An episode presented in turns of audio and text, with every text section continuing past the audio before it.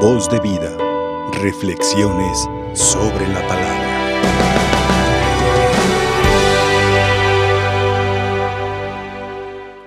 Los evangelios que hemos venido escuchando esta semana después de la Epifanía del Señor son evangelios, sí, de acontecimientos, de curaciones de nuestro Señor Jesús, expulsión de demonios, eh, pero sobre todo hay un tema importante en el que tenemos que centrar nuestra mirada, en la gratitud.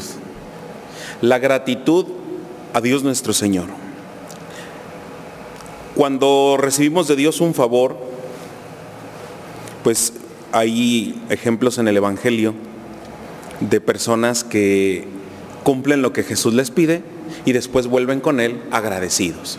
Pero también hay algunos ejemplos de algunos personajes que aparecen en el Evangelio mal agradecidos, que no saben agradecer. Recordarán el pasaje donde fueron curados varios leprosos, solo, solamente regresa uno con Jesús a darle las gracias. Eh, algún, cuando curó a un paralítico, después ese paralítico lo acusa con los sumos sacerdotes y los fariseos, todavía un signo de ingratitud, poco más delicado. Y así podemos encontrar distintas personas que se acercan a Jesús, reciben de Él un favor, un milagro, una curación. Y hay algunos también pasajes hermosos como el, de, el del día de ayer, la suegra de Pedro, que cuando Jesús la toma de la mano, la cura, se pone de pie y su reacción es, no, no, no habla el Evangelio de que dijo alguna palabra, pero se puso a servirles. Ese es un signo de gratitud. Hoy este Evangelio nos presenta a un hombre lleno de fe, a un hombre lleno de confianza en Dios y también a un hombre que podemos decir que tiene esa confianza que cree tanto en Dios como en sí mismo. Y que dice, Jesús me puede curar, yo creo que Él me puede curar, yo creo que Él me va a curar. Y se acerca a Jesús y le pide este gran favor con esta fe. Si tú quieres, puedes curarme. Una persona que ya va anticipadamente preparado para la sanación, que tiene la confianza en el Señor. Aunque también desobedeció, Jesús le dijo, no se lo cuentes a nadie, y este se puso a divulgarlo por todos lados y Jesús ya no podía entrar. Jesús ya no podía entrar a, a las siguientes poblaciones porque todos lo esperaban no para escuchar la palabra, ciertamente. Quizás algún buen número de personas sí, pero la mayoría para recibir un favor, para recibir un milagro.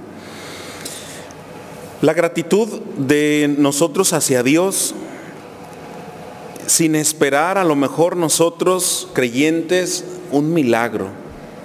Yo creo que debemos de estar agradecidos hoy en día porque vemos en nuestro entorno tristemente en las familias dolor, enfermedad, muerte. Y nosotros quizá lo que los que nos estén acompañando desde su casita, desde su enfermedad, nosotros podemos decirle al Señor, bueno, yo te doy gracias Señor porque este día me, permites iniciar este nuevo año, este, este nuevo día. Tengo a mis seres queridos, he experimentado quizá la enfermedad, el dolor, la muerte de un ser muy amado, pero aquí estoy yo, escuchando tu palabra, escuchando y buscando cumplir siempre tu, tu voluntad. Nuestra gratitud hacia el Señor debe de ser todos los días,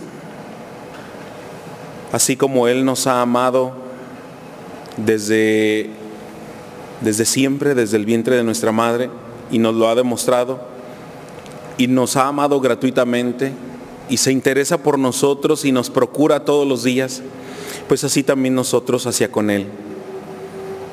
Que siempre haya todos los días en nuestra boca una palabra, un rezo, un canto de gratitud a Dios nuestro Señor, un pensamiento. Que en sus hogares, que en nuestros hogares, con sus hijos, con nuestros hermanos, podamos nosotros también provocar esta gratitud, esta gratitud hacia Dios nuestro Señor.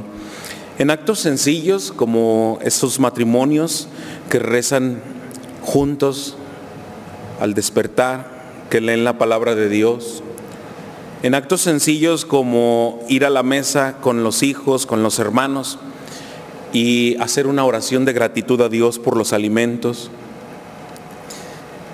En actos sencillos como en nuestros ambientes de trabajo, cuando algún compañero o compañera se alegra por alguna buena noticia en su trabajo, algún ascenso, poderle decir, compañero, compañera, dale gracias a Dios. Síguete esforzando, pero dale gracias a Dios porque te permite disfrutar esto, vivir esto el día de hoy. Y también en estos momentos que vivimos a nivel mundial, en los momentos de prueba, de enfermedad y de muerte, de dolor, también decirle, Señor, gracias por esta persona que nos acompañó en este caminar de vida cristiana. Gracias por mi hermano, por mi hermana. Gracias por este ser querido que tú has querido llamarlo a tu presencia. Bueno, te lo entrego. Un corazón que sufre la partida de un ser querido descansa cuando le entrega a Dios a ese ser querido. Señor, tú me la prestaste, tú me lo prestaste, aquí está, te lo devuelvo, te lo entrego. Bendito y alabado seas. Gracias por haberme permitido conocer a esta persona que me hizo tanto bien. Gracias porque me educó, me formó. Pidámosle al Señor que nos conceda a nosotros también ser discípulos y misioneros de la gratitud con Dios nuestro Señor y con todos aquellos que nos hacen el bien, también aquellos que nos procuran el mal que démosle gracias al Señor por todas las personas que ponen, eh, que ponen nuestro entorno. Que Dios nuestro Señor nos conceda ese don de vivir siempre agradecidos con Él. Que así sea. Voz de vida. Reflexiones sobre la palabra.